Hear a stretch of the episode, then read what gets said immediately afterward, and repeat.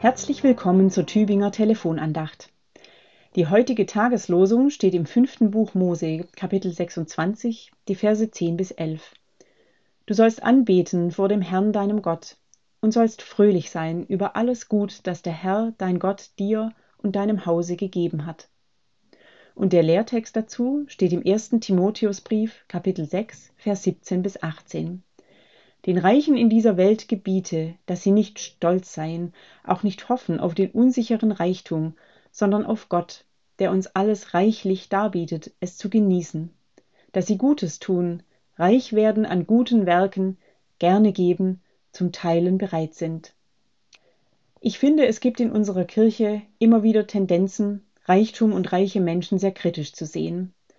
Dazu gibt es natürlich viele biblische Anhaltspunkte angefangen beim Propheten Amos bis zum Ausspruch Jesu, dass eher ein Kamel durch ein Nadelöhr geht, als dass ein Reicher ins Reich Gottes gelangt. Dabei geht es in den meisten Versen zum Reichsein eigentlich um etwas, was mit Geld oder Besitz selbst gar nichts zu tun hat. Es ist die Haltung, die der reiche Mensch dazu einnimmt. Viel zu haben lockt ja wirklich oft dazu, mehr zu wollen, mehr jedenfalls als andere. Viel zu haben verführt dazu, sich mehr und mehr von seinem Besitz in Besitz nehmen zu lassen. Mehr und mehr Ich hängt sich an das, was ich mir leisten kann, und mehr und mehr Ich hängt davon ab, was mir gehört. Haben wird zum Sein. In diese Richtung geht auch der erste Teil des Lehrtexts. Den Reichen in dieser Welt gebiete, dass sie nicht stolz seien, auch nicht hoffen auf den unsicheren Reichtum. Sehr schnell hat die biblische und kirchliche Verkündigung dagegen ein Patentrezept zur Hand. Abgeben, teilen, dem Reichtum durch Auflösung die Gefahr nehmen. Das ist dann eine Win-Win-Situation für die Reichen und die Armen, denn beiden geht es so besser. In diese Richtung geht der letzte Teil des Lehrtexts, dass sie Gutes tun, reich werden an guten Werken, gerne geben, zum Teilen bereit sind. Aus all dem ergibt sich oft eine etwas moralinsaure Haltung, gerade in der Kirche, die den Reichtum einerseits verurteilt und vor den persönlichen Gefahren warnt, die aber den Reichtum sehr wohl, gerade von ihren Mitgliedern, einfordert, wenn es um Spenden geht. Ich möchte heute einmal den Blick auf das lenken, was seltener im Fokus steht, was aber Losung und Lehrtext beide aufnehmen. Du sollst fröhlich sein über alles Gut, das der Herr dein Gott dir und deinem Hause gegeben hat. Die Reichen sollen hoffen auf Gott, der uns alles reichlich darbietet, es zu genießen.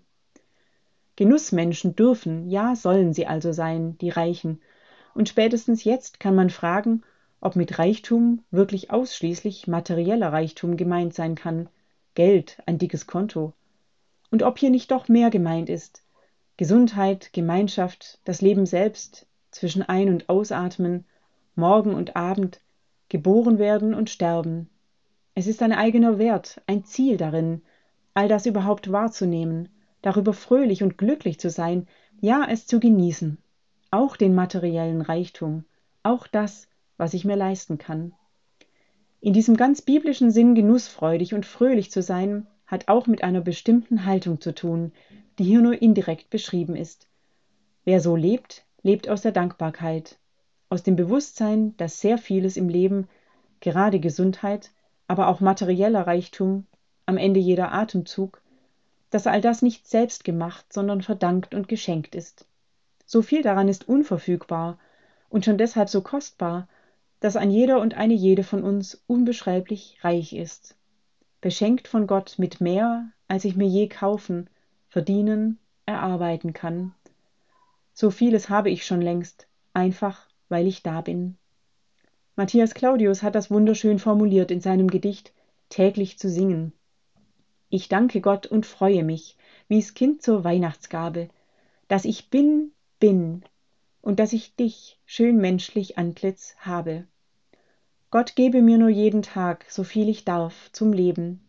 Er gibt dem Sperling auf dem Dach, wie sollt er's mir nicht geben?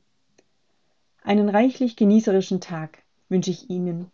Ihre Pfarrerin Barbara Hahn-Joos, Stiftskirchengemeinde Tübingen.